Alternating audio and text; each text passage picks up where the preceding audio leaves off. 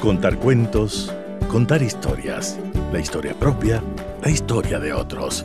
Desde este momento en Radio Sucesos, Déjame que te cuente. Déjame que te cuente. Un programa conducido por Gisela Echeverría Castro.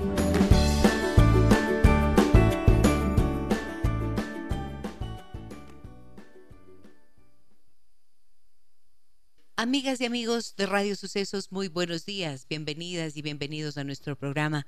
Iniciamos con este himno por la paz.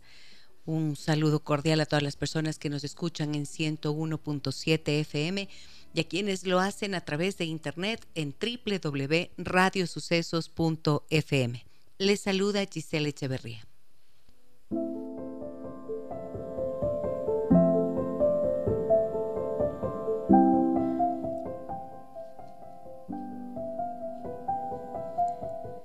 Mi credo personal.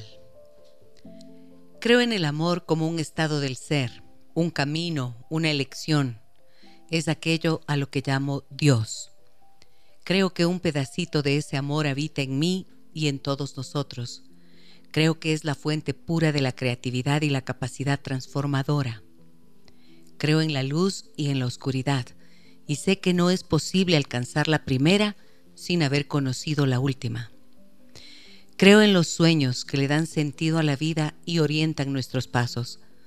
Creo en la constancia que se requiere para alcanzarlos, Creo en el trabajo porque nos enseña y nos vuelve útiles. Creo en la fuerza de la palabra y en el poder de la fe y el entusiasmo. Creo en la pasión, el motor que me permite crear, aprender y seguir aprendiendo sin cansarme. Creo en la voluntad para cambiar y en todo lo que pueden lograr el coraje y la dulzura. Creo en el cuerpo, en sus debilidades y en los sentidos que me ponen en contacto con el placer. Creo en la construcción de la paz, en la dignidad y en la justicia, aún por encima de todas las malas noticias.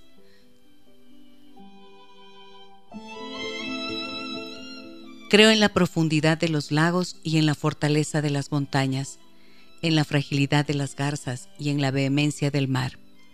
Creo en la belleza y la complejidad del arte, igual que en la serena y fascinante hermosura de las flores.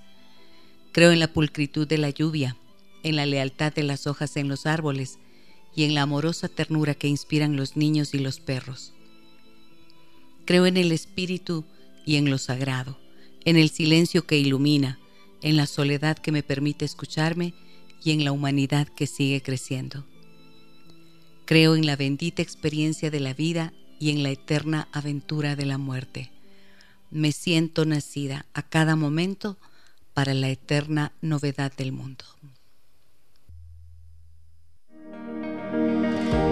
Hoy déjame que te cuente historias, libros y secretos con Juana Neira.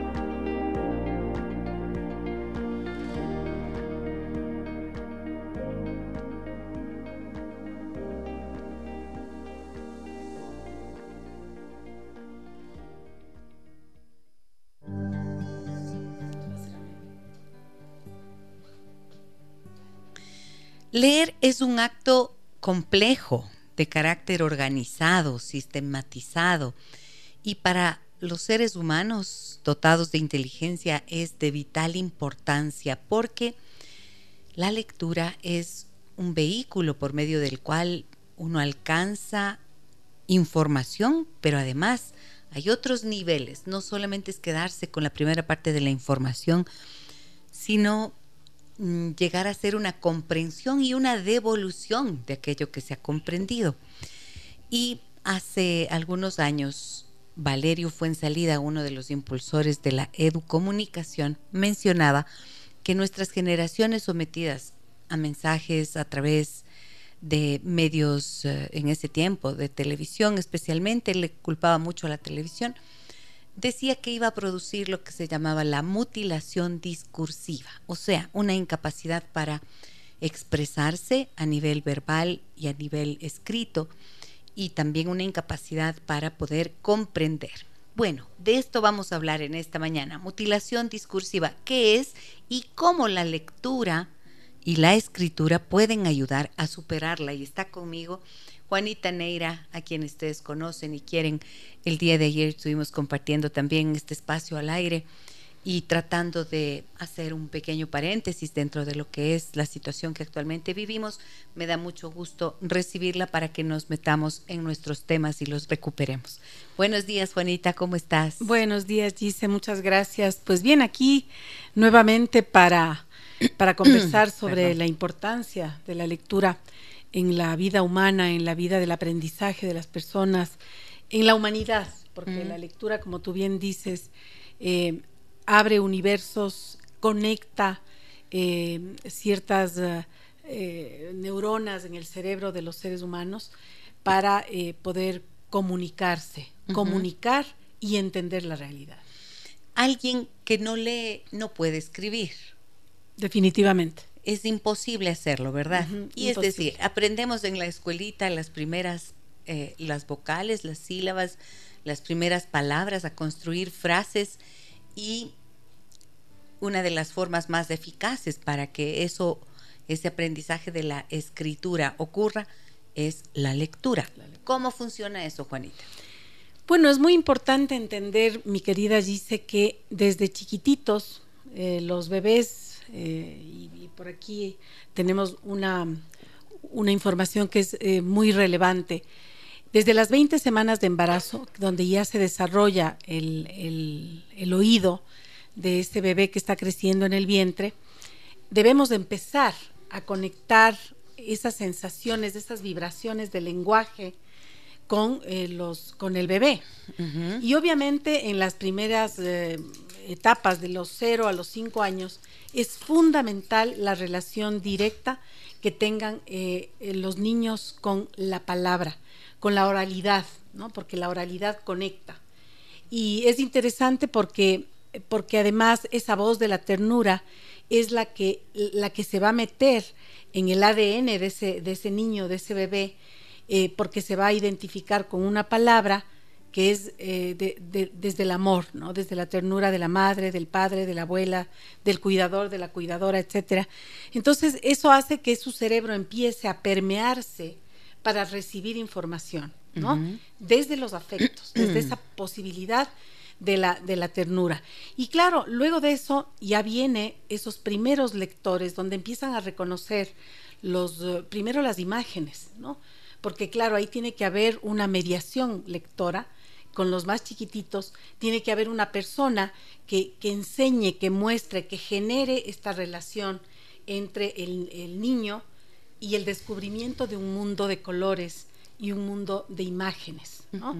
que vienen acompañadas de una palabra oral, porque claro, ellos todavía no pueden reconocer los signos, los símbolos. Poquito a poco se les va a ir introduciendo en, ese, en esa práctica. Entonces, lo principal y ante todo es esta, eh, e, esta conversación con él, este acompañamiento permanente de contar historias, de cantar historias, porque también ahí eh, se incluyen las nanas, la música, el hecho de, cantar una, una, canción de cuna, ¿no? de contar una pequeña historia, eso ya le va eh, preparando a ese cerebro tan, tan eh, eh, digamos, ávido de conocimiento para que se empiece a relacionar con la palabra. Y luego de eso ya viene la primera, el primer acercamiento de la lectoescritura, cuando ya los niños empiezan a, ser lectores autónomos y luego pueden acercarse o pueden acercarse a la escritura de una manera mucho más creativa y libre. Em, ¿Qué piensas de esto que yo mencionaba hace un instante acerca de la mutilación discursiva?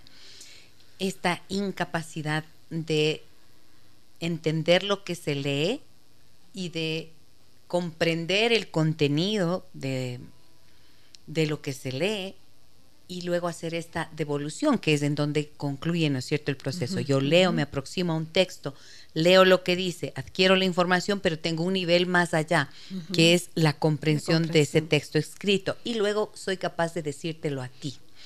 Y ahí pregunto, o sea, de decirte a ti lo que comprendí, ¿verdad? ¿Cómo te das cuenta que una persona, por ejemplo, no tiene eh, vive esta mutilación discursiva, o sea, le cuesta trabajo y te das cuenta que no, que las letras no han pasado profundamente por su, por su comprensión. Bueno, dice, eh, tengo que darte una noticia que es tremendamente preocupante, ¿no? Eh, y es el hecho de que en nuestro país la mayoría de jóvenes son analfabetos funcionales. ¿Qué significa esto? Que saben leer y escribir, pero no saben leer ni escribir.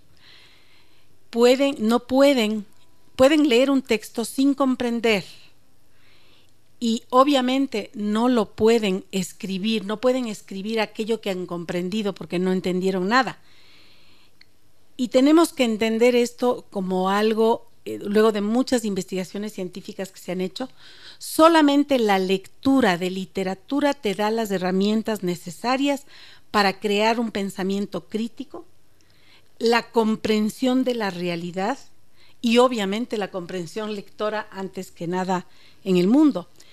Si en nuestro país, en el pensum de estudios del Ministerio de Educación, no existe ni un libro de literatura al año para consumirlo, para entenderlo, para leerlo, tú ya vas a imaginarte cómo llegan los, los jóvenes a las universidades, especialmente de la escuela y del colegio público, que no ha tenido acceso a la literatura y a la lectura, porque la lectura, dice, es la base fundamental de la educación.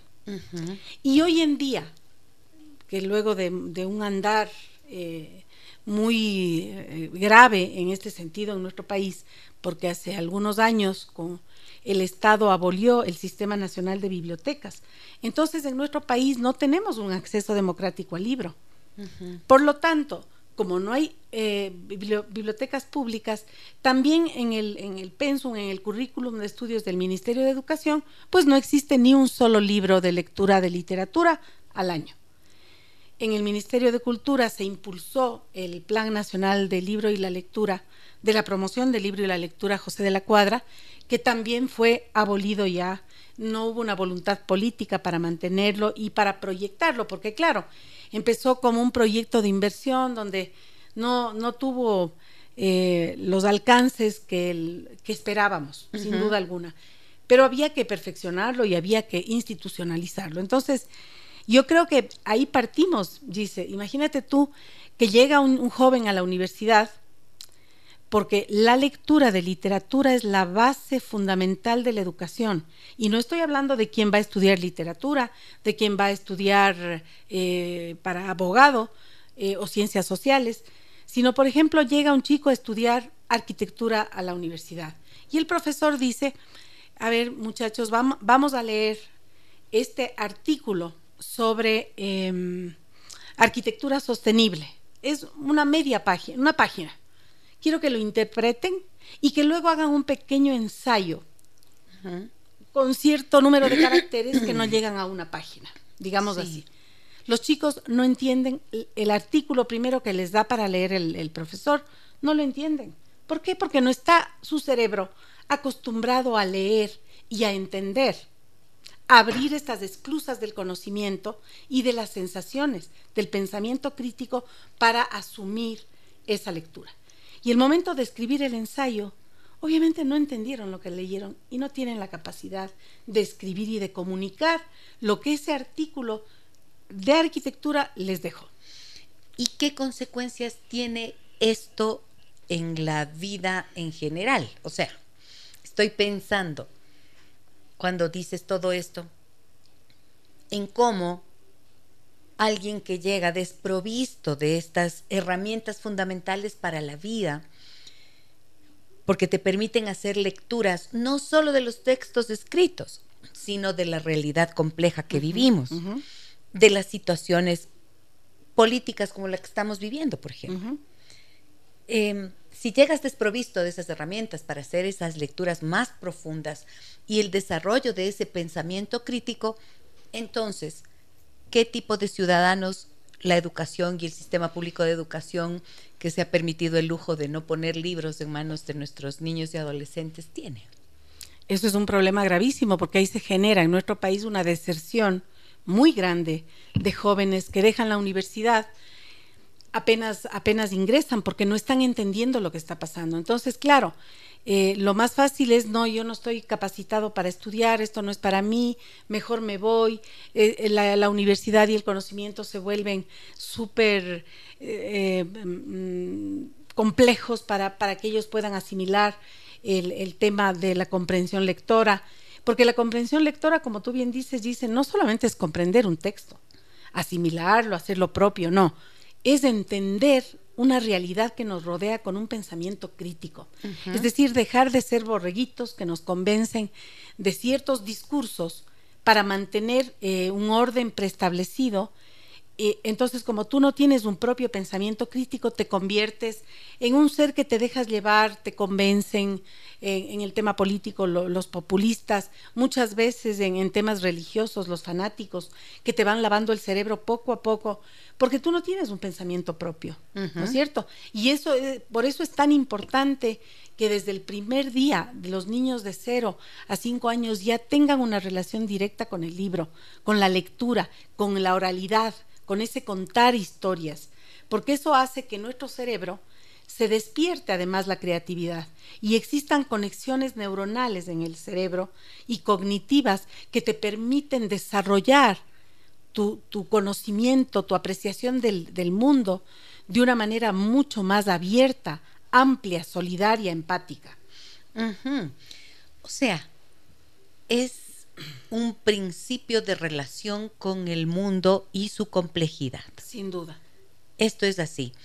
Y hay distintos niveles, ¿no es cierto? Seguro que sí. Y cuando hablábamos del pensamiento crítico, quizás esté en el nivel más profundo de, de la comprensión que puedes hacer de una realidad.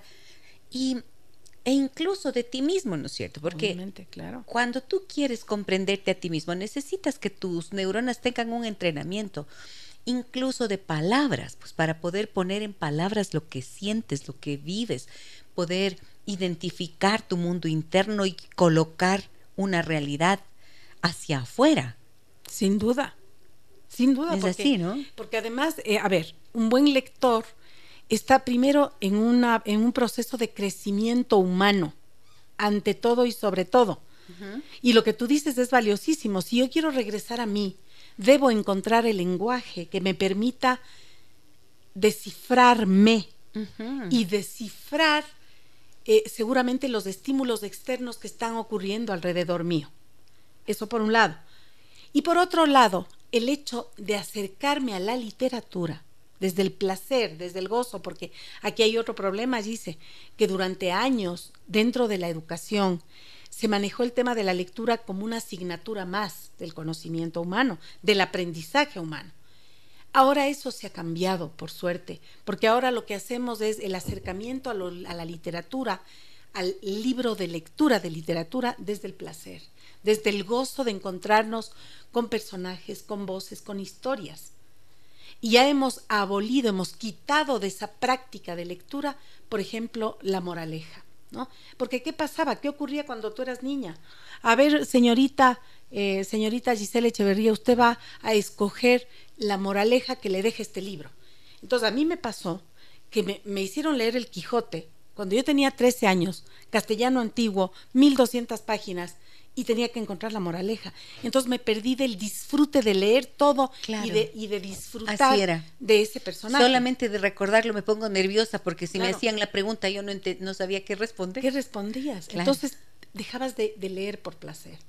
Te mandaban a una biblioteca castigada, pues como yo era un poco inquieta en clase, entonces, señorita Neira, a la biblioteca. Entonces vos llegabas a la biblioteca y había una cara de ogro de la bibliotecaria que no te permitía decir una palabra, pero jamás te estimuló a la lectura. ¿no? Entonces todo eso ha variado, ha cambiado muchísimo hoy.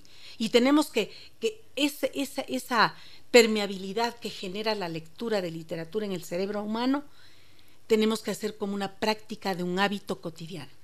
Ahora, Juanita, tú dijiste, tenemos malas noticias.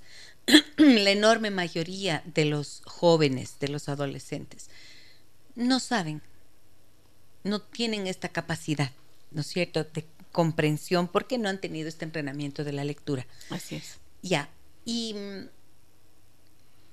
tiene remedio, hay solución. Claro que hay ¿Qué posibilidades hay? No solo para las nuevas generaciones, sino para quienes ya sienten que tienen esta especie de desconexión con la palabra. ¿No es cierto? Porque fíjate que hoy nuestra cultura, nuestra sociedad tecnologizada, mm, ¿qué hace? Cada vez pone a más personas frente a una pantalla de su teléfono celular a scrollear, como se dice en Instagram, eh, los shorts de YouTube o en TikTok. Y entonces pasas con el dedo ting, ting, ting, ting, y escuchas y estás recibiendo. Y creo que hay cosas valiosas e interesantes de acuerdo a las búsquedas. Pero los mensajes cada vez son más cortos, más concretos. Es como una condensación de la información y la recibes a través de este medio audiovisual. Y entonces, si no la escribes, por ejemplo, yo pienso, por lo menos tendría que hacer un ejercicio de lo que vi aquí, que, entendí, para que puedas hacer el ejercicio de devolución y a través de la escritura y te quede por lo menos un concepto claro. Si no, si solo eres receptor y receptor y receptor, ¿qué ocurre? Pues se acaba la imaginación, la creatividad y obviamente se opaca la inteligencia. Eso es lo grave de todo esto, porque Imagínate tú, eh, dice, y quiero contarte que eh, luego de un estudio que se ha hecho eh, a través del Banco Mundial, de UNICEF y de muchos organismos internacionales a raíz de la pandemia, perdón, los niños en el 2025, los niños de Latinoamérica y el Caribe, cuatro de cada ocho niños no comprenderán lo que leen. Y esto es gravísimo porque a raíz de la pandemia, cuando se volvió a la, a la virtualidad, a la educación eh, virtual, se hizo un retroceso de dos años en la comprensión lectora y en la lectoescritura de los niños entre los 6 y los 14 años. Entonces, eso es gravísimo. ¿Por qué? Porque tenemos una sobreexposición a, los medios digitales. Y yo estoy de acuerdo que existan medios digitales, cómo me voy a oponer a eso, que cómo me voy a oponer al libro electrónico, pero eh, son herramientas que deben ser utilizadas con límites, dice. Porque ¿qué ocurre? Un niño frente al, TikTok, al Messenger o a cualquiera de estas redes sociales, eh, está recibiendo una información como un autómata, ¿no? Sin que haya una retroalimentación, ni un ida y un regreso. Es decir, está recibiendo esa información como tú bien decías, pero frente a eso no hay un pensamiento crítico y analítico que pueda decir, ah, no, esto a mí no me conviene, no me interesa, porque claro, los niños se dejan llevar por, por los audiovisuales que son deslumbrantes, ¿no? Entonces, ¿qué ocurre si ese niño no ha tenido un estímulo frente a la lectura que se mete en un mundo irreal, un mundo virtual, que, eh, con el que pierde su autocontrol? en los juegos electrónicos, dice que, bueno, esto es una larga discusión hoy en día, que además ya está habiendo un cambio con contenido, es decir, hay juegos electrónicos que hablan, por ejemplo, del Quijote o de la Ilíada o de la Odisea, estas grandes obras eh, clásicas de la literatura, donde se genera esta relación ya con un poco más de contenido e información. Sin embargo, el momento en que los niños se sobreexponen a este juego electrónico, eh, ellos están viviendo una, una, vivencia, aunque sea reiterativo, virtual, con una generación de adrenalina brutal. Y donde, claro, ellos la información que tienen es que tienen que destruir, matar, meter goles, etcétera, etcétera. Sí es un reto para el cerebro, pero también genera en los, en los niños, en los más pequeños, la falta de autocontrol. Entonces ellos van a clase y la profesora es súper aburrida porque no está a la velocidad que, genera este juego electrónico donde la adrenalina está en su máxima expresión. Entonces el niño se empieza a aburrir y ya no empieza a escuchar, ya no empieza a aprender. Entonces, ¿qué es calificado y diagnosticado como un niño majadero que además es hiperactivo y, que hay que medicarlo. Con déficit de atención. Con déficit de atención, que hay que medicarlo, ¿no es cierto? Entonces, ¿qué ocurre? Le van medicando y le van apaciguando esa creatividad, esa generación de una de un contenido de que él pueda generar creativamente. Y fíjate que esto que dices es tan real y una de las preocupaciones que yo tengo en ese sentido, Juanita, por lo que veo en consulta todo el tiempo, es que la atención cuando está puesta en los videojuegos, en todos estos dispositivos, está hacia afuera. Tu atención está siempre hacia afuera. Cuando tú lees, tienes una especie de diálogo interno, ¿no es cierto? Vas leyendo y está, tu atención está puesta en el libro, pero estás procesando, asimilando, estás experimentando lo que tu libro te dice. Y ahí la atención, eh, cuando sale, cuando el foco de la atención deja de ser tu interior, tu mundo interno, pierdes una enorme posibilidad de saber quién eres y de cómo te construyes. Es terrible, por ejemplo, cuando preguntas, yo pregunto, ¿cómo, cómo se siente? Y las personas responden de todo, cualquier cosa, menos lo que sientes. O a veces pregunto, ¿qué piensas?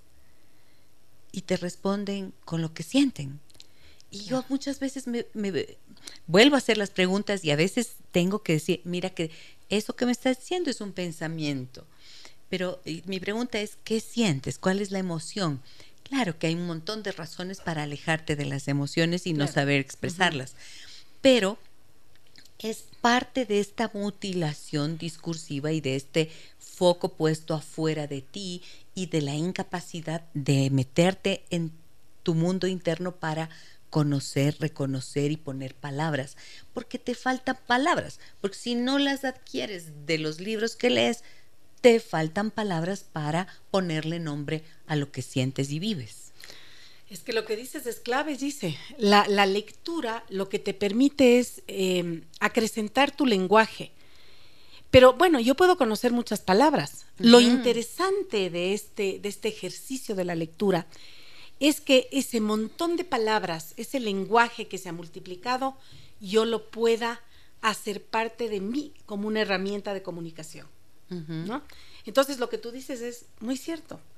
Y por ahí también pasa la comprensión lectora, porque no sabemos escuchar.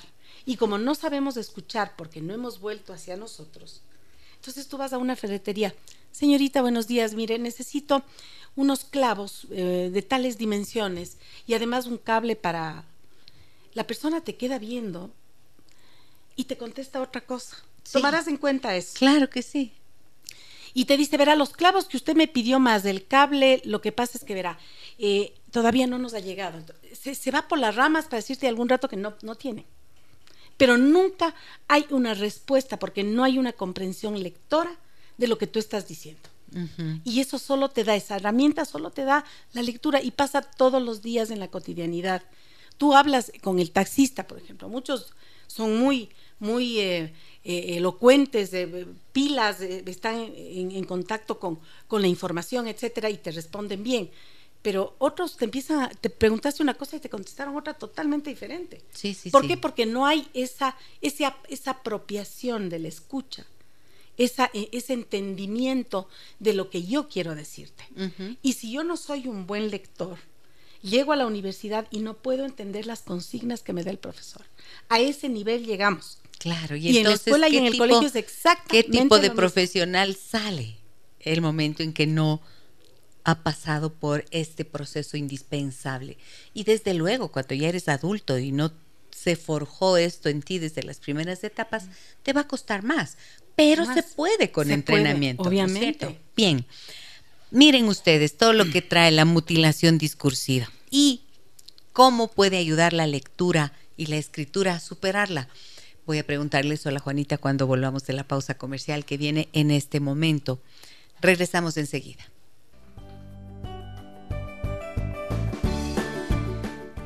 Historias, libros y secretos con Juanita Neira, escritora ecuatoriana que nos acompaña en este espacio y con quien tenemos el gusto de estar en esta mañana hablando de mutilación discursiva, qué es y cómo ayuda la lectura a superarla. Y nos trajiste libros acerca de este tema, eh, Juanita querida. Pues sí, dice, mira, eh, hay eh, unas dos publicaciones que se hicieron hace mucho tiempo acá en el Ecuador. La una que se llama Alquimia de escritor, la lectura, principio y fin de la escritura, de Roberto Rubiano. Él es un autor colombiano que ha hecho una investigación profunda de la importancia de la lectura y de la escritura y cómo los autores del mundo han asumido eh, esta, esta práctica de, leer y de, obviamente, de escribir. ¿no? Un escritor se gradúa de escritor el día que sus, sus lectores leen su, su, libro, porque si no se quedaría guardado en, el, en un cajón secreto, ¿no? Y hay otro libro muy bueno que yo les recomiendo también, que se llama La lectura frontera invisible de Enrique Pérez Díaz. Él es un autor cubano. También ha hecho una investigación sesuda de lo que de la importancia de la lectura, sobre todo en la primera infancia, en la niñez y en la adolescencia quiero compartir contigo mensajes que nos llegan al programa. 099 55 6 39 90 es nuestro número de contacto y nos dicen por aquí, excelente programa, la importancia de la lectura para el placer y el aprendizaje. Cuando los maestros no leen, ¿qué podemos esperar? Afortunadamente, en un infinito de lecturas existen voces en el mismo Internet y en programas como este, donde se habla de libros, de autores, de historias y eso motiva a las personas. Otra forma de cultivar la lectura es del hábito una o dos horas en el silencio de la noche. Nos conectan con la imaginación y le hacen tanto bien a nuestro cerebro y a nuestro espíritu. Sí, o sea, qué bueno. Es importantísimo. Aquí hay un, un, punto muy importante que nos, que nos comenta la persona que ha escrito este texto, y es el hecho de que como nuestro país no tiene una política pública de lectura, porque desde ahí debemos empezar, dice, y hay, ahí son donde se alojan las, las soluciones para para convertir a nuestros niños, a nuestros jóvenes, a nuestros adolescentes, a nuestros adultos en lectores. En nuestro país no existen, eh, desgraciadamente, esta política pública de la lectura, un plan nacional de lectura. Por lo tanto, la mayoría, caigámonos de espaldas, la mayoría de los maestros, de los docentes del Ecuador, no leen. No leen. ¿Tú cómo puedes transmitir el amor por algo que desconoces, Gis? Claro, absolutamente. Entonces, ¿qué ocurre? Ellos cumplen con el pensum que ordena el Ministerio de Educación. Solamente en las escuelas, y esto es penosísimo tener que decirlo, dice, en las escuelas particulares, donde hay un rector o donde hay un profesor que está estimulado con la importancia de la lectura, se leen cuatro a seis libros al año. Pero solamente si hay el estímulo y, conocen de la importancia de la lectura. Nosotros desde Girándula emitimos y damos capacitación a los maestros para que entiendan cómo convertirse en mediadores de lectura y cómo entender la importancia de la lectura. Entonces, ¿qué ocurre? Dice, hace, pocas, hace pocos meses yo di una, una, una capacitación a los profes de una escuela en Puembo, una escuela pública, eh, y, y, estuve trabajando con los, de, con los profesores de inicial. Y me llamó muchísimo la atención que una de las señoras ni me oía, ni participaba, y solo estaba pendiente del celular. Entonces digo, ese rato. Mira, estamos hablando de, la importancia de la lectura y de, la importancia de la lectura en voz alta. ¿Y sabes lo que me contestó? Que ella pone el celular para que les cuente cuentos a los guaguas chiquitos. Casi me muero, dice. Casi le mato. casi le mato, casi me muero, pero esa es la realidad con la que vive nuestro país. ¿Qué me estás diciendo? Es terrible. En lugar de ser la maestra la que lee en voz alta a los niños, ella les pone, el, celular. O sea, ya, ya, ya, ya, qué exageración. Eso pasa. Pero eso pasa, dice. Ya. Entonces, ¿qué ocurre? ¿Cómo podemos lograr niños lectores? Si la profe no les lee en voz alta, si no les mandan a leer libros, si no hay ese estímulo y esta relación de mediación lectora, que es desde la ternura, dice. Claro, la ternura es, eso es un acto de ternura, tú lo sueles decir mucho.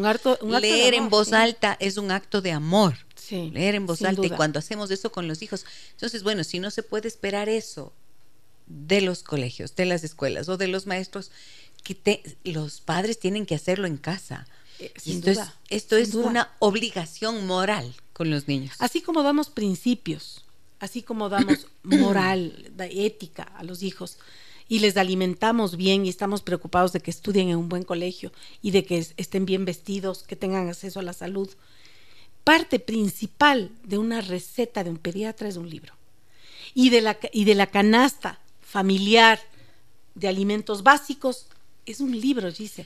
Y a veces pensamos y decimos, no, es que yo no tengo tiempo. No, no, no, no, a mí que ni me vengan porque yo tengo, yo soy No tengo tiempo, pero entonces, ¿cuánto tiempo te pasas scrolleando en redes sociales? Precisamente. Eh, exactamente, pero además, Ahí está. la gran no es cuestión de, tiempo. dice, es que para un niño de los primeros lectores que no son lectores autónomos, hasta que sean lectores, lectores autónomos de cero a cinco años, usted necesita de tres a cinco minutos al día compartir lecturas, cuentos, historias y tener esa relación con algo que va a quedar marcado en el ADN afectivo de sus hijos. no necesitas más tiempo de tres a cinco minutos interactuar con un libro, hacer que vea las imágenes, conversar, contarle una historia, pedirle que cambie el final. Porque los niños a veces, ay, cuéntame el mismo cuento y tienes que contar diez veces el mismo cuento o leer diez veces el mismo cuento. Pero para eso necesitas de tres a cinco minutos, no más. Los lectores autónomos, niños de entre 7 y 12 años o 10 años, digamos, ellos necesitan que al día 10 minutos, no más de tener relación con la lectura. Y yo suelo decirles a los padres que se necesitan 20 minutos, 20 minutos de estar con los hijos compartiendo algo con atención plena. O sea, no te sientes con tu hijo, con un libro y con tu teléfono, por el amor de Dios. No seas malito no seas malita, yo les digo, vean así, les pongo las manos, no sean malitos. Dejen a un lado ese condenado teléfono un ratito. Un ratito.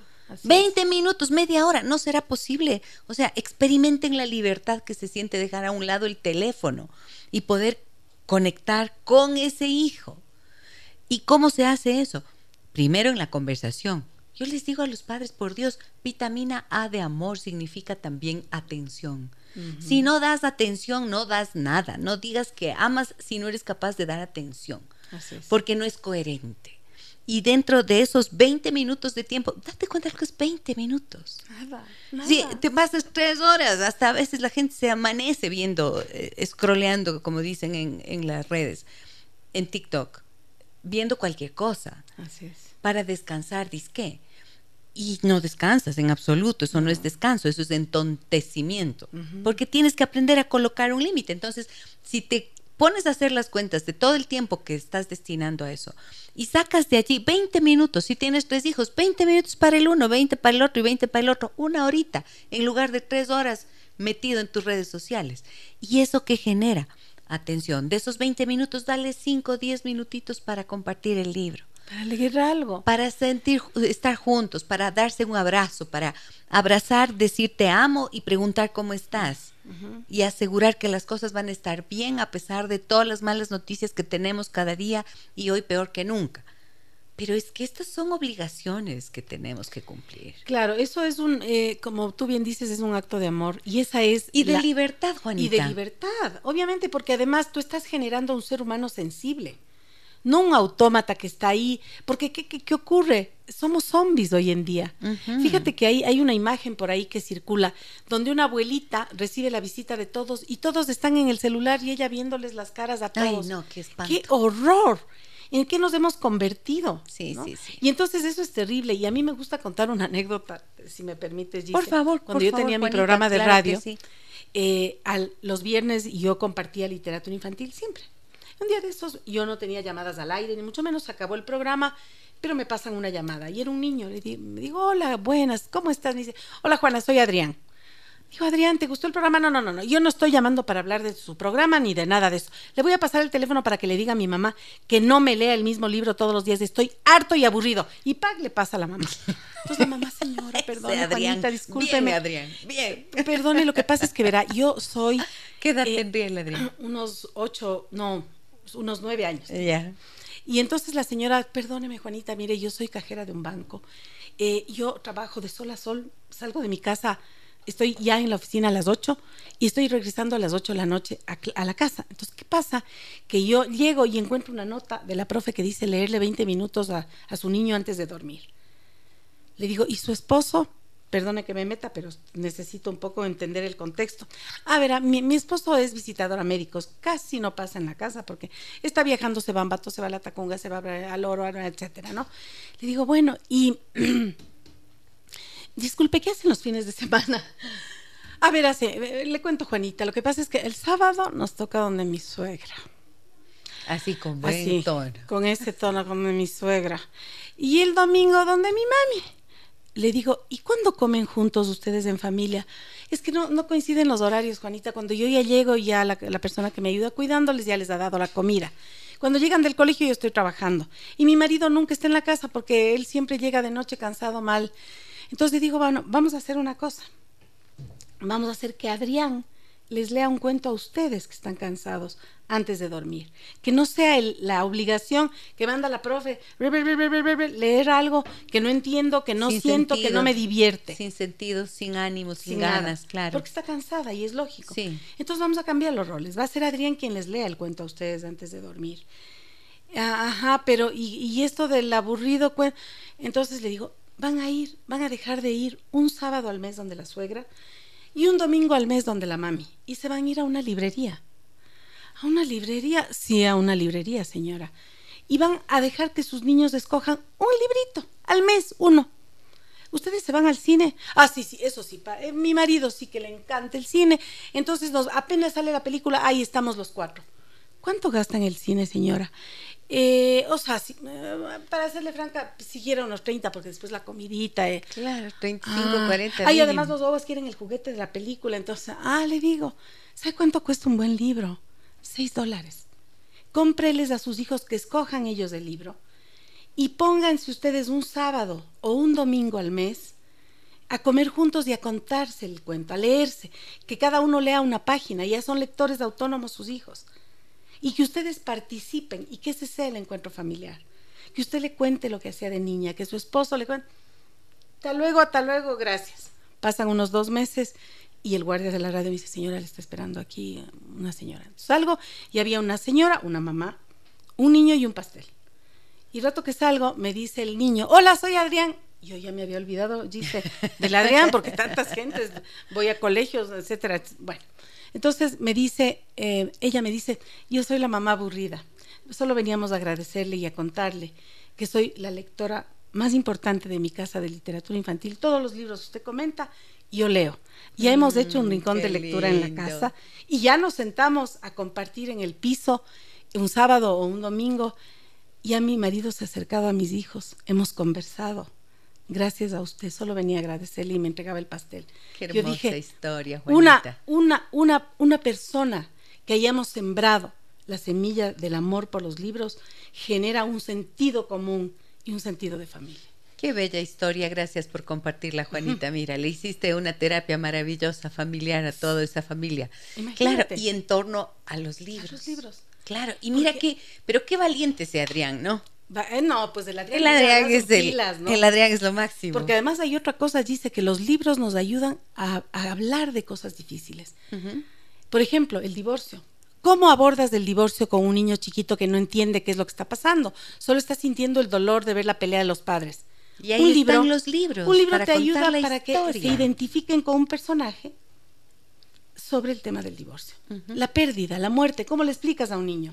Verás, Em, bueno, tengo una, quiero compartir una, algo que vi alguna vez y pensé. Porque lo que tú estás contando ahora es em, maravilloso. Mira, les diste todas las pautas y además crearon un rincón de lectura en casa y se modificó la dinámica de la familia en torno a los libros. Pero hubo alguien que dijo, y muchas veces son esos niños como Adrián los que están constantemente diciendo, mamá, papá, cambien. Y no existen oídos atentos para captar ese mensaje. Que lo que está diciendo es, denme ese tiempo, estoy aburrido. Qué bueno que el Adrián, por eso digo, Adrián es lo máximo, porque él tuvo la, valentía para decir y hacer esto y llamar y etcétera. Y, mira lo que mi mamá aburrida, ya no soporto a mi mamá porque me lee el mismo libro todos los días, ya no, ya no.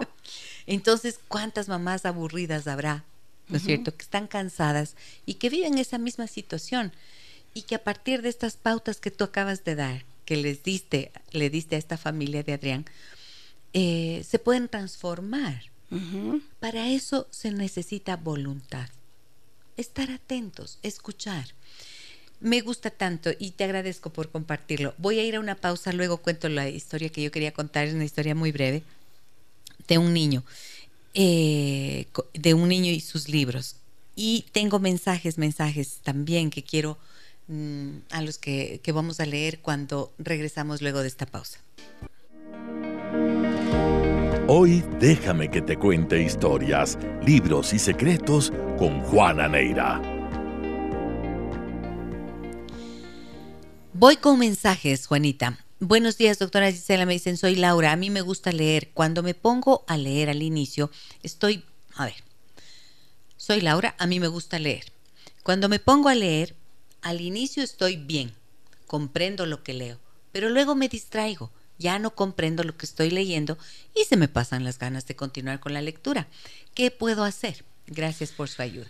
Híjole, esto es bien clásico cuando estás deshabituado, ¿no? Es, un problema porque si no ha habido esta práctica de un hábito lector incorporado a la vida de uno desde siempre, a veces nos cuesta concentrarnos. Además, hay algunas cosas que nos distraen, dice.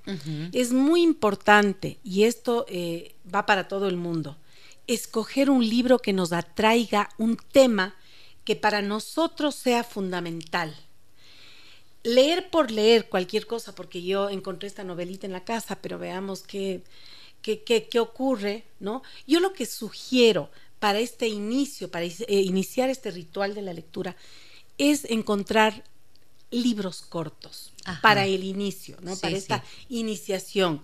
Entonces, eh, empezar con textos cortos que sean muy atractivos desde la primera página, porque además hay un libro bellísimo que se llama como una novela de Daniel Penac, en donde están el decálogo de los derechos de los lectores. Y uno de esos dice, si, si no te enganchas en las primeras páginas, déjalo.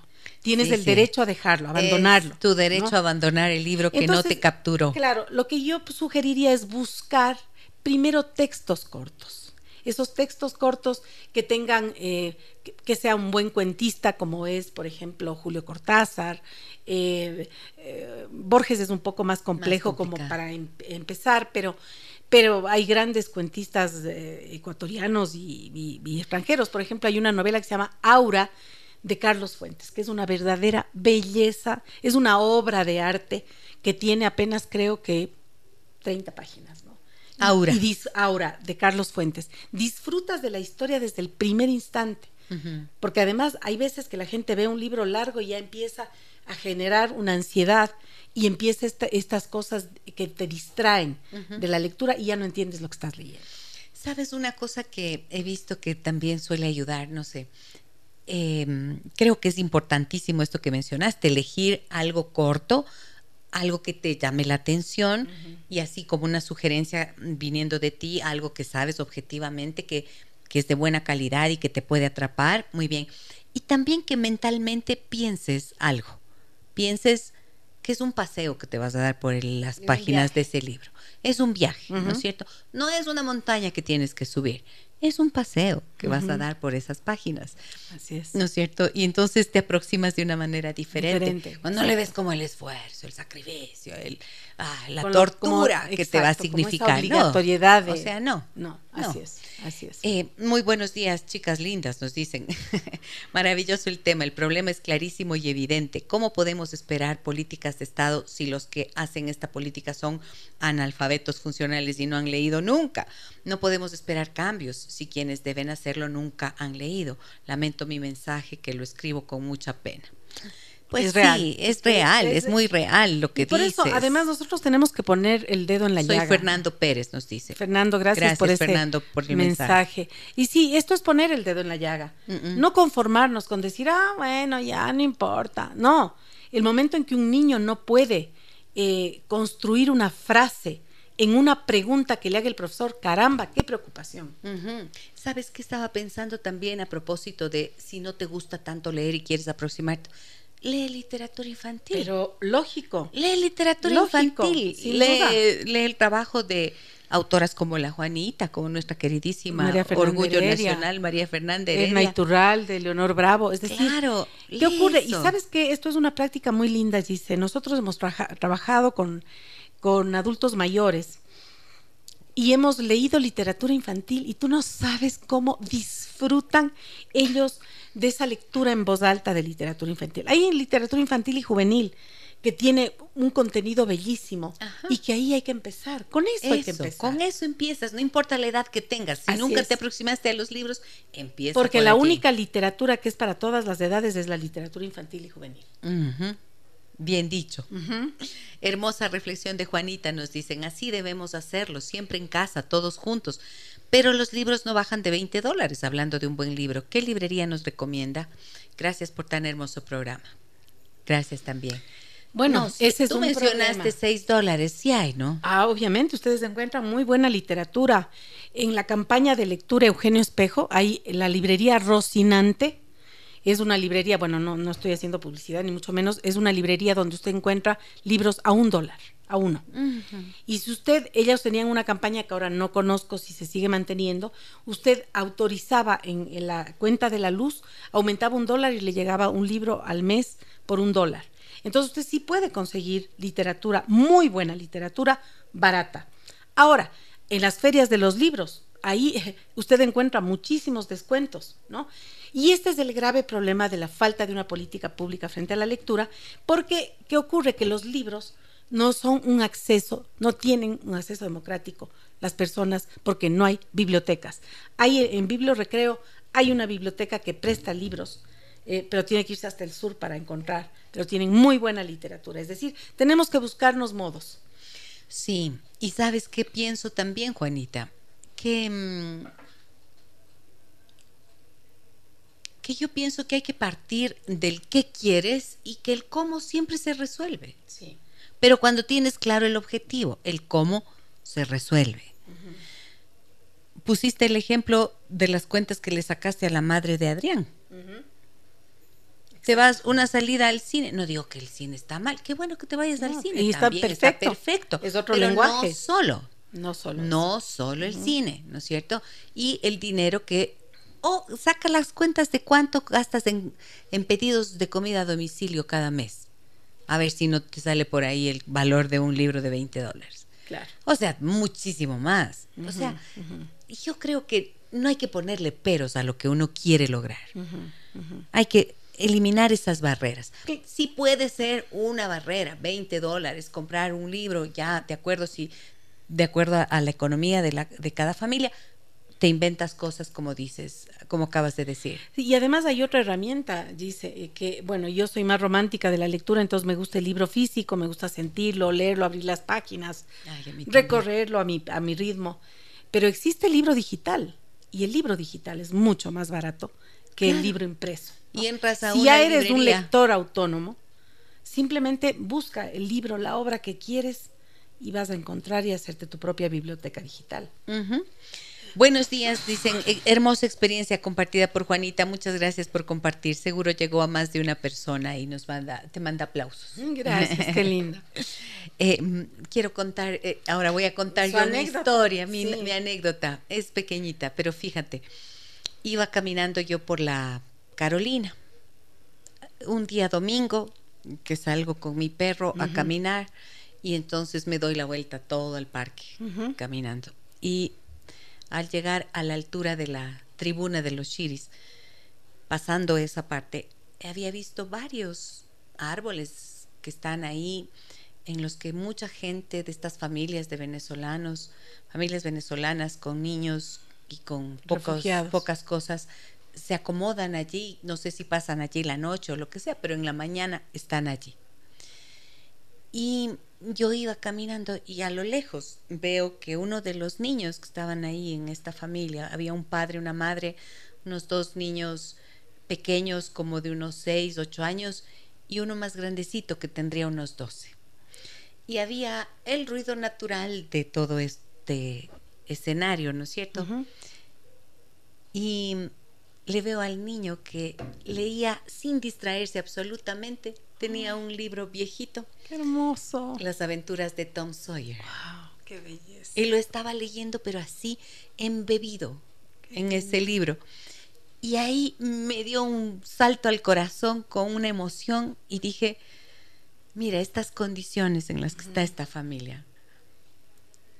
Pero este niño tiene esperanza, porque está aferrándose de alguna manera a unas palabras, a unas historias que están llenando su mundo, que están estimulando su imaginación y que le están llenando de sueños. Y, y eso es como has visto que en medio del pantano tú ves las flores que crecen. El nenúfar, ¿no? Hermoso. Ahí está. Es que es así. Es así. En medio de la dificultad más grande puede haber esto. Y un libro te salva. Sin duda. ¿No? Sin duda. Fíjate que yo cuento también esta anécdota. Fundamos un pequeño club de lectura en la cárcel de mujeres, cuando la cárcel de mujeres funcionaba acá en la en el Inca y teníamos un montón de mujeres que no hablaban castellano porque estaban ahí porque eran mulas de tráfico de drogas, etcétera, etcétera. Y ellas no hablaban español. Y cuando empezábamos a leer en voz alta, ellas escuchaban. Les preguntábamos algo, bueno, un poco en inglés o algo para comunicarnos. Y los miércoles, que era día de visita, no les visitaba nadie, ¿no? Entonces nosotros decidimos llegar los miércoles a verles con un librito en español. No te alargo el cuento, dice, cuando ya se cerró la cárcel, ellas hablaban en español y habían leído en español. Mm. Y cuando yo les hablaba y les decía, la libertad está en este viaje de la lectura. ¿no? Tú estás encerrada en un lugar, pero tu imaginación y tu espíritu están libres a través de la lectura.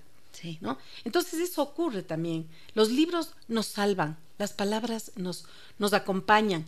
Y hoy muchos niños de nuestro país están aterrorizados porque, y, todos nosotros estamos con el miedo a flor de piel por todo lo que está ocurriendo. Pero cuando nosotros nos metemos en una lectura, podemos entender mejor una realidad. Y sabemos que esta gente, al ver estos jóvenes que atacaron este, este medio de comunicación, yo veía esta cara de estos jóvenes perdidos, ni ellos mismos creo que sabían lo que estaban, haciendo, Entonces, si, esos chicos tuvieran el acceso a, un libro, a la lectura, a una comprensión mejor de la realidad, es muy probable que no estén donde están. Coincido plenamente con eso. Cómo abres un camino de esperanza, si no es a través de algo que te estimule y que te haga apreciar la belleza de una parte de la realidad, que no es solo lo que vives. Así es porque el libro te puede mostrar una realidad distinta a la que puedes aspirar, con la que puedes soñar y de, alguna, de alguna forma te enganchas a unos valores que puedes encontrar en ese texto, en esa narración. Sin duda, este, este niño refugiado venezolano probablemente, ¿qué encontró ahí? Un soporte. Claro alguien que le abrace. Ahí está. Ahí está. Las aventuras de Tom Sawyer, ahí está. Y te juro, esa fue la sensación. Dije, este niño tiene esperanza, yo pensé. Claro. Este libro lo, lo, va a salvar. Mira lo que nos dicen por aquí. Hermoso regalo de hoy. Buenos días, estimadas profesionales. Gracias por apoyar y compartir. Estoy de acuerdo con empezar a cultivar en los niños, romper las barreras para empezar desde niños con este maravilloso arte de la lectura. Millón de gracias y abrazos. Gracias también para ti eh, Gema. Adriana dice, yo disfruté tanto de los libros de nuestra María Fernanda Heredia. Claro, pues cómo no. Acá me dicen, Gis, Juanita, buen día y felicidades en el nuevo año. Me confieso, soy muy mala lectora, pero me ha cautivado la historia de Adrián. Me encantaría poder encontrar libros para compartir con mis hijos adolescentes. ¿Tienen tal vez algunos títulos que puedan sugerirme para edades entre 15 y 18 años? Bueno, sin duda eh, hay un libro de María Fernanda Heredia que se llama la lluvia sabe por qué. Es para jóvenes, para adolescentes y jóvenes. Es una historia maravillosa, no les voy a, no, no voy a contar de qué se trata, pero ella tiene varios libros de literatura eh, juvenil. Otra autora que puedo sugerirles es Mónica Broson, ella es una escritora mexicana que tiene algunos libros acá en el Ecuador, eh, es muy dinámica para escribir, divertida, Em, esa puede ser otra. Eh, quizá tal vez Lucrecia Maldonado, ecuatoriana, Santiago Páez, ecuatoriano, eh, autores eh, ecuatorianos que tienen libros para jóvenes muy interesantes, ¿no? Eh, y, muchas otras autores ahorita que no se me vienen a la mente, pero algún rato podríamos hacer sugerir algunos libros acá con mayor em, eh, conocimiento y recuerdo, porque, porque claro, muchos se han, se han perdido ya en, la memoria de las, de las lecturas, pero sí, es decir, hay libros de, para jóvenes muy interesantes. Eh, Antonio, Antonio Malpica también de México, excelente. Edgar Alan García de acá del Ecuador, excelente autor. Eh, también Soledad Córdoba y un libro eh, muy interesante de ella que se llama Odio los libros, precisamente, una novela muy divertida. también Lisette La Antigua escribe para jóvenes. Hay una novela que se llama Trece, bueno, y algunas otras que son muy, muy interesantes. Así es que eh, material tenemos, material tenemos. En medio del pantano hay flores, me dicen, me quedé con este mensaje. Gracias, Gisela. Qué lindo. Gracias, claro que sí. Tenemos em, una cosa. Ah, hemos hablado de la importancia de la lectura y también de la escritura. ¿Qué recomiendas en este sentido, Juanita? Bueno, aquí es muy importante eh, empezar a ejercitar la lectoescritura. Así se llama esta práctica donde uno puede escribir desde una sensación provocada por una lectura.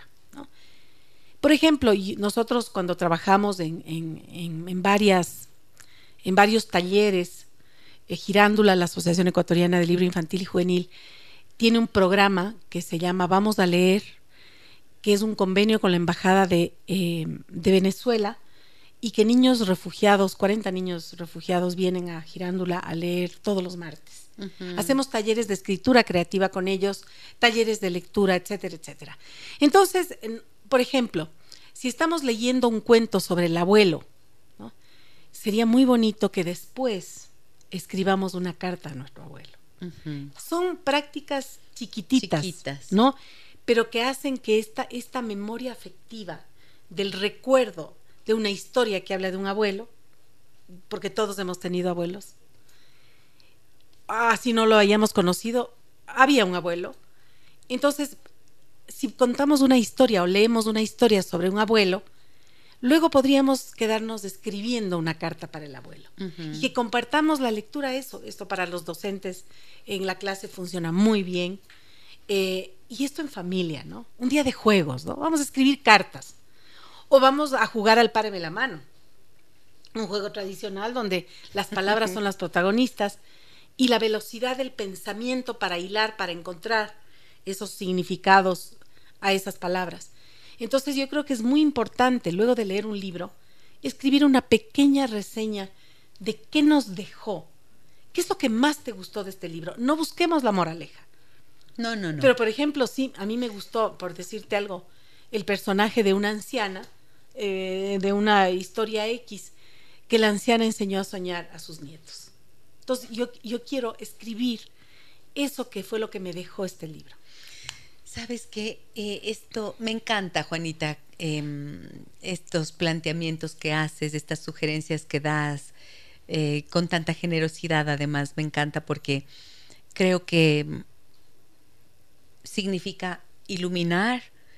A veces no se sabe, de verdad.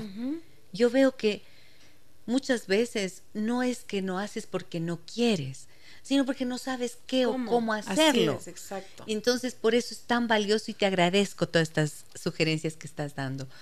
Verás, el, eh, ahora mm, tú tuvimos la oportunidad de compartir unos poquitos días en diciembre, unos instantes con mi nieta, ¿no? Divina. Con mi Fiore. Y mm, al día siguiente el papá le había comprado un un aparatito en donde venía un cuaderno, es como un diario, pero una cajita donde se guarda el diario y tienes que poner una clave digital y toda la historia. Y entonces, es decir, abres y entonces sacas el cuadernito y, viene con su esfero para escribir. Entonces, mira que acaba de cumplir siete años, ¿no es cierto? Ya está leyendo y escribiendo. Y escribe, ha hecho su primera entrada en el diario entonces dice, solo sé que nos va muy bien. Mm, hermosa. Punto. Mi familia da mucho amor. Ay, qué bonito. Eso por su primera entrada en el sí diario. Sabes la fuerza que tiene eso. Pero claro, entonces nos pone a leer al papá, a la mamá y a mí. Nos hace leer y mm, la lágrima te viene, ¿no? Obviamente. Porque claro, hay unas palabras, es, es una, hay unas palabras que todos tenemos necesidad también de externalizar, de exteriorizar, de exteriorizar. Así es, así es. ahí está la grandeza de la escritura. Tenemos, es un vehículo para nuestro pensamiento. Es que... y ahí está. Y en las etapas más tempranas, miren, los niños tienen cosas que decir. Siempre. Y si les damos esa posibilidad, qué belleza. Y fíjate que hay muchas eh, prácticas de estas, ¿no? Es decir, el hecho de que ella se enfrente a un papel en blanco, eso genera eh, cierta ansiedad, ¿no? Yo como escritora te digo, ya en, este, después de tantos años, muchas veces mi ansiedad es como el primer día de encontrarme frente al papel en blanco y no saber por dónde empezar. Es válido igual. Pero si usted quiere interactuar con sus hijos, leamos una historia y hagamos que dibujen algo, ¿no? Que es una manera de expresión también. Y a veces ese dibujo tiene muchas más palabras que las que podamos escribir. Claro que sí. Y esa relación con, con, ese diario íntimo, que es como un secreto. Además de eso les encanta, nos encanta a los niños. Nos encanta. No sé si a ti te pasó alguna vez, pero yo también escribí alguna vez una carta a mi hermana porque me hizo la ley del hielo. Y fue tan bonito que después de la carta mi hermana me perdonó. Fíjate. La palabra, uy, sí, bellísimo. Alberto dice, Gisela, pregúntale a Juanita si ha tenido la oportunidad de leer Magallanes de Stefan Zweig. ¿Cómo no? ¿Y cuál es su comentario? Muchas gracias, dice. Bueno, muchas gracias por esa pregunta. Stefan Zweig es uno de mis autores preferidos y Magallanes es un novelón. Es decir, es una biografía novelada de lo que, del descubrimiento de del río Amazonas y cómo Stefan Zweig eh, tiene la habilidad de llevarnos de la mano a sentir ese descubrimiento del Amazonas, ¿no? Eh, es uno de mis autores preferidos. Hay un libro bellísimo que se llama 24 horas en la vida de una mujer, escrita por Stefan Zweig, que parece una mujer la que está contando, es una belleza. Y todas las novelas de él, incluidas las novelas biográficas, se las recomiendo a ojo cerrado. Stefan Zweig, mi preferido. Muy bien. Uno de los más lindos recuerdos fue cuando en el colegio nos hicieron leer el libro Truquito y su gallada. Es un libro que habla de la realidad de los niños de la calle y la historia se relata aquí en Quito. Reí y lloré con este libro, cambió mi perspectiva de la vida completamente. Felicidades por el programa tan lindo de hoy. En muchas ocasiones leer nos salva. Así es, siempre, nos salva. Siempre nos salva. Buenos días, doctor, y sus invitadas, su invitada, excelente programa. A ver, a ver. Buenos días, doctora, y a su excelente invitada. Eh, una pregunta. El libro Imaginaria ¿Es recomendable para un chico de 16 años? Mi hijo pido, pide que lo compre. Gracias por su respuesta. Imaginaria, ¿lo conoces? Imaginaria, no lo conozco. ¿De qué autor es? Tal vez si nos, ayuda un poquito con eso, no conozco. muy bien, dice, yo creo que el cambio es individual. Si esperamos las políticas del Estado que los maestros lean, perdemos una vida. Yo conozco personas que no han tenido la posibilidad de estudiar la universidad, sin embargo son gente culta porque precisamente cultivaron la lectura. Así que no hay excusa hay libros gratis en Internet que se pueden imprimir.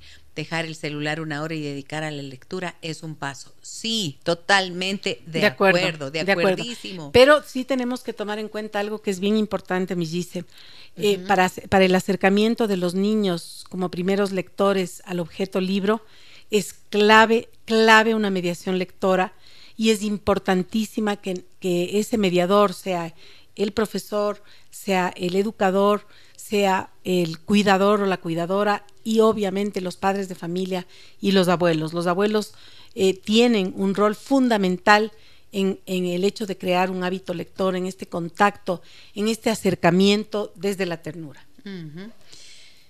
He disfrutado tanto este espacio contigo, esta conversación contigo, Juanita. Es maravilloso escucharte, aprender de ti y de toda esa eh, esa riqueza que tú tienes a través de los libros y esa fuerza además para invitar y convocar a todos apropiarnos de los libros, a hacernos un espacio de esa intimidad que se adquiere con los libros para nutrir nuestro pensamiento, para crecer en comprensión de lo que leemos y avanzar en una comprensión más profunda también de nuestra realidad, el desarrollo del pensamiento crítico y también desde lo más cotidiano y desde lo más íntimo, estas propuestas tan bellas que has hecho para que las familias se conecten entre sí a través de los libros. Sí, a veces no tenemos herramientas, eh, hemos perdido la capacidad de comunicarnos, dice, y un libro es la mejor herramienta. Yo me, gustaría eh, compartir un pequeño texto, dice, que de Enrique Pérez Díaz, de este libro, y dice lo siguiente. Leemos del frío o el calor que nos produce salir del seno materno. Leemos las tinieblas y la luz. Leemos el silencio y los sonidos. Leemos el hambre y la sed o el mágico, maravilloso modo de saciarlas. Leemos el afecto o el desprecio, la amistad y el miedo, o la alegría y el amor. Leemos amor, que es uno de los sentimientos más soñados y capaz de mover las grandes causas y una más.